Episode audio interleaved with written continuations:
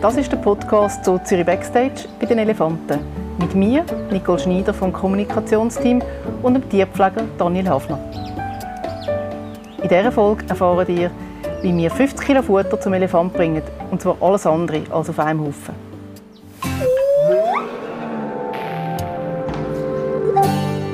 Wer die Elefanten im Elefantenpark regelmäßig besucht, hat es schon erlebt. Statt der Elefanten sind Tierpfleger in der Anlage und fugen irgendwelche Sachen umeinander. Dani, was machen die da eigentlich?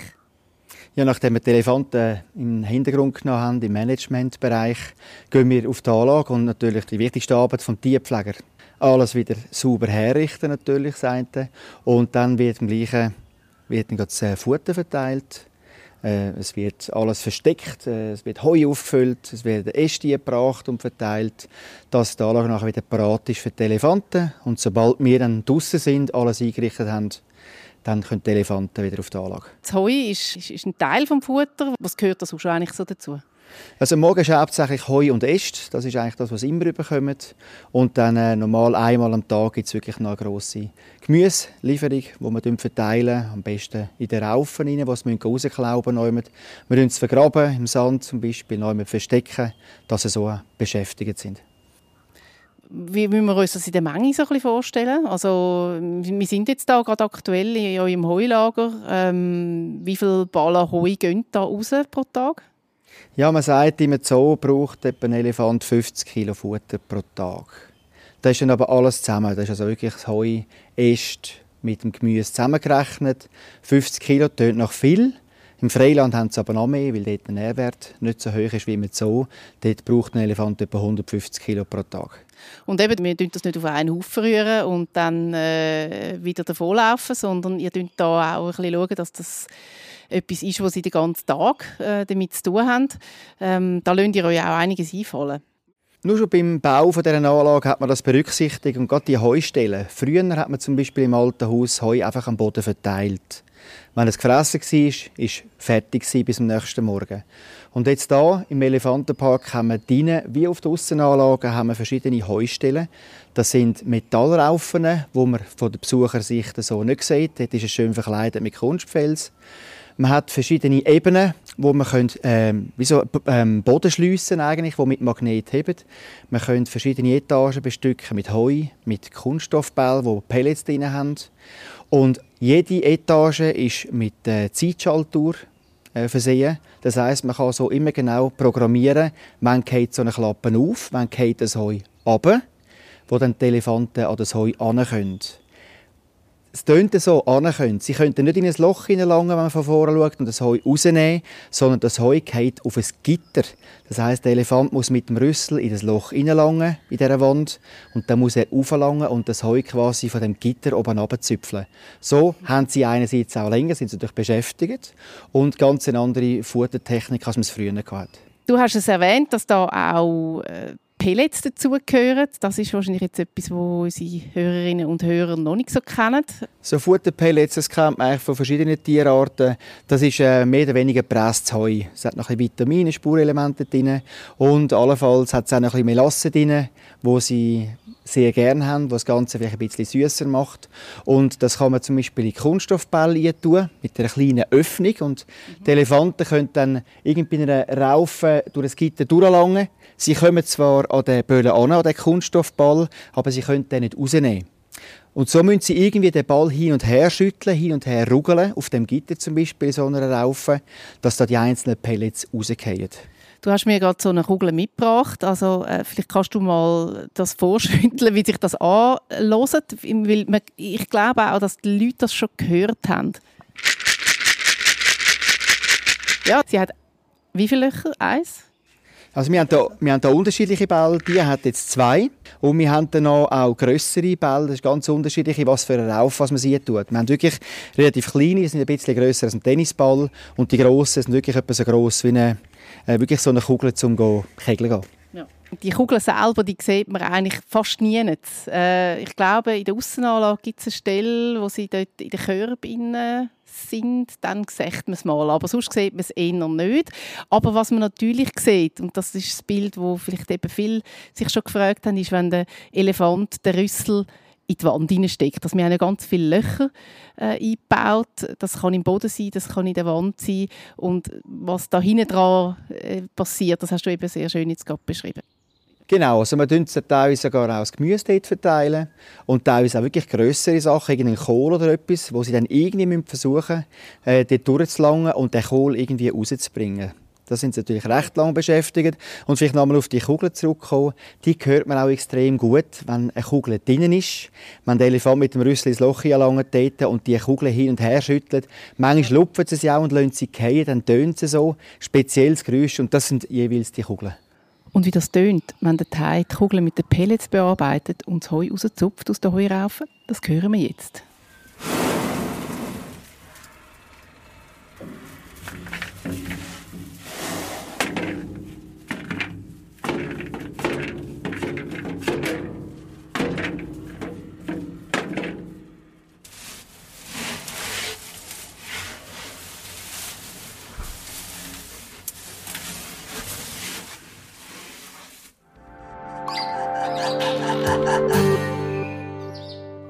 Gibt es da verschiedene Techniken, die die Elefanten anwenden? Ja, da gibt es sehr verschiedene Techniken und es gibt wirklich einmal Zeiten, wo man zuschaut und die einen nehmen zum Beispiel äh, so eine Kugel auf den Rüsselansatz und tun sie wirklich äh, wie balancieren und tun sie dann einfach schütteln, wirklich so immer ein bisschen aufrühren und heben es wieder, dass so die Pellets direkt in Rüssel äh, fliegen quasi und andere tun die Kugel einfach hin und her schieben und unter der Hoffnung, dass so die Pellets rausgehen.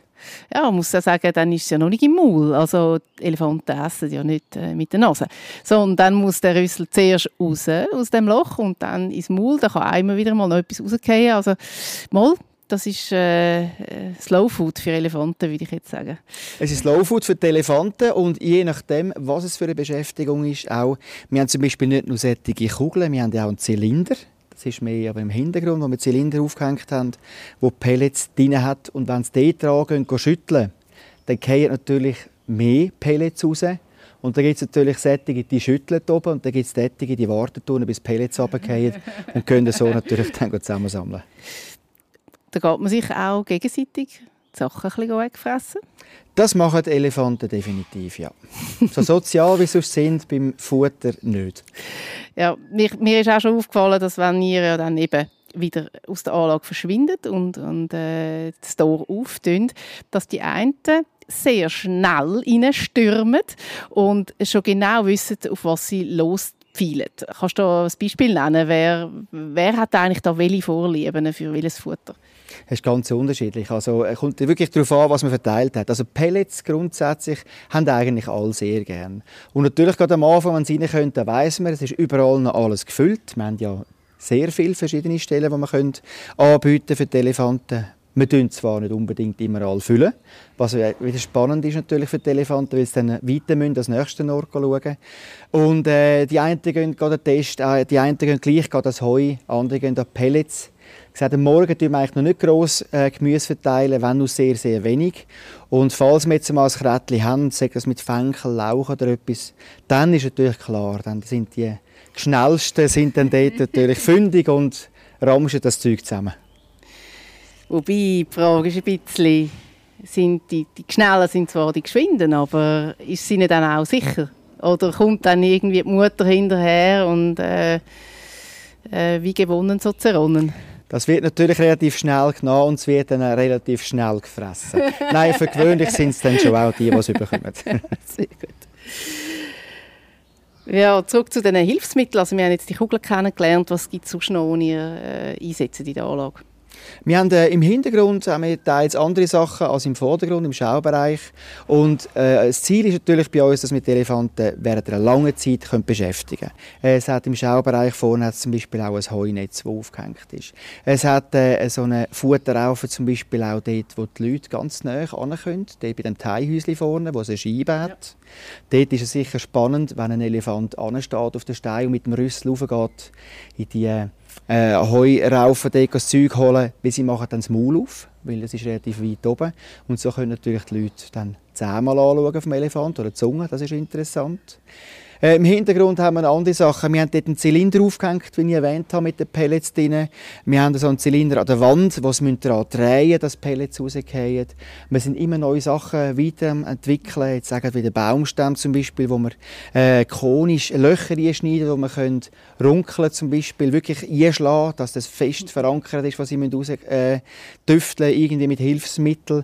Und man versucht da immer aufs Neue wieder, was kann man da machen für die Beschäftigung. Da setzen Sie auch Werkzeuge ein. Das habe ich letztens beobachtet, dass Sie einen Ast oder ein Ästchen nehmen, sich das wegbrechen und dann anfangen zu grübeln, gerade eben so nachher runkeln oder so. Es kommt immer darauf an, was eine Gruppe ist. Die einen von der gleichen Art machen das nicht, andere machen das. Und jetzt gerade unsere Elefanten, die arbeiten sehr gerne mit Werkzeug, vor allem auch Äste und äh, Gerade die eine Gruppe die ist ja sehr spezialisiert. Ja, das ist Chandra, sie ist da sehr speziell. Bei ihr muss man immer schauen, was man da für Werkzeuge, wenn man es so will, nennen, reingibt. Also dicke, lange Äste ist nicht so gut, weil es kann durchaus sein, dass der ganze Stromkreislauf kaputt gemacht wird oder sonst äh, Pflanzen oben abgeschlagen werden und und und. Ja. Aber natürlich brauchen sie es auch eben zum Beispiel gerade so zum Futter raussuchen, das könnte dort etwas raus knauen. Also ich möchte auch gerne auch an dieser Stelle noch in die Warnung geben, wenn es heisst, der Stromkreislauf sei durchbrochen, dann müssen unsere Besucherinnen und Besucher also nicht Angst haben, dass da plötzlich Elefanten rumlaufen. Wir haben einfach eher ein Angst um unsere Pflanzen, weil wir äh, pflanzen natürlich rund um die Anlage der Elefanten auch sehr viel äh, ja, Bäume und, und, und Blumen und, und alles Mögliche, um ein Ambiente zu schaffen.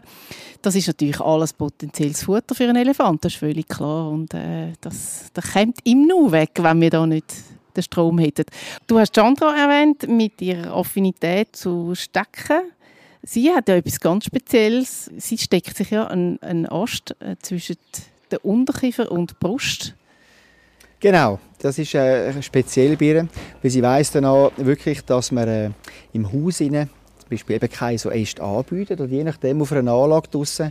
Und dann kann es durchaus sein, dass wenn sie an einem Ort ist, wo es Äste hat, dass sie mal prophylaktisch einen mitnimmt. Wir sagen immer so den MacGyver oder den Elefanten ah, irgendwie ja, ein Werkzeug mitnimmt. das ist wirklich durchaus so, dass teilweise kommt sie von der Aussenanlage rein und sie hat wirklich einen rechten Knebel dabei.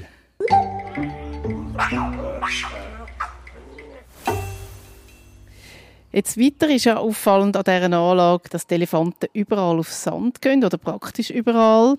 Für was ist der Sand wichtig bei uns? Genau, also wir haben den Quarzsand bei uns und das Ziel ist eigentlich schon, äh, dass sie so Fußsohlen mehr ablaufen und darum haben wir auch an verschiedenen Orten Futterstellen, die zu unterschiedlichen Zeiten ausgelöst werden.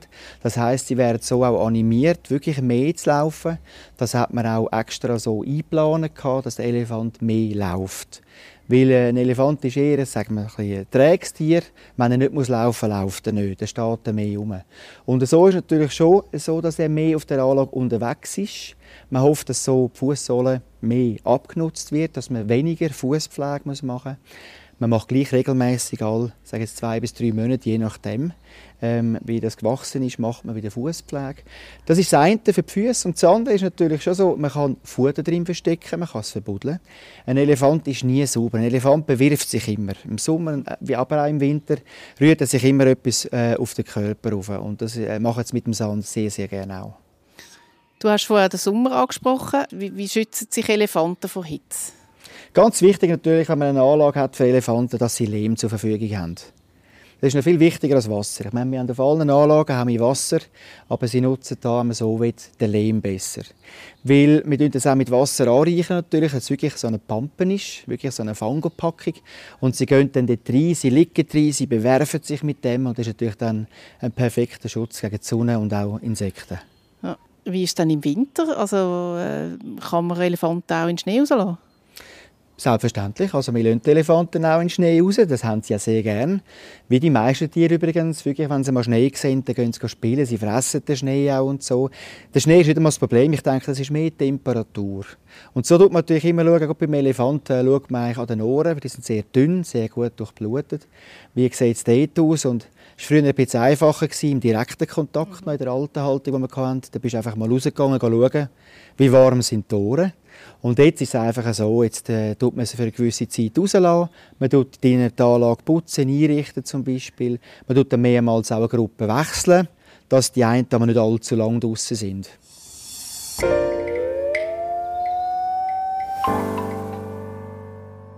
Wir stehen am Schluss von unserem Podcast zu den Elefanten und äh, ich möchte eigentlich gerne dir das Schlusswort geben als Tierpfleger. Ähm, warum freust du dich auch nach 23 Jahren äh, Arbeit mit Elefanten noch am Morgen darauf, dass du zu ihnen arbeiten darfst? Ich denke, es ist ein Privileg. Man darf mit Elefanten arbeiten, man darf im Zoo arbeiten. Es ist sehr ein schöner Arbeitsplatz. Man kommt am Morgen hierher man hat exotische Tiere um sich herum. Ähm, es ist ein spezielles Umfeld, das ist ganz klar. Und es ist kein Tag gleich wie der andere. Es sind Lebewesen, es ist nicht irgendwie tote Materie, sondern wirklich sind spannende Lebewesen, wo, ja, wo man wirklich den Tag miteinander gestaltet und ja, dann haben sie wieder Ideen, eben, ich sage, es, weisst nie, was haben sie jetzt wieder angestellt oder wie sind sie heute drauf. Gerade wenn man Arbeiten mitnehmen wir sind auch nicht immer gleich aufgelegt und das haben die Elefanten auch. Und das ist natürlich auch spannend. Man lernt sich so kennen, gerade über so eine lange Zeit natürlich, da kennt man sich gegenseitig und ist einfach, es sind einfach tolle Tiere und es ist einfach ein toller Platz zum Arbeiten. Schön. Danke vielmals. Danke auch.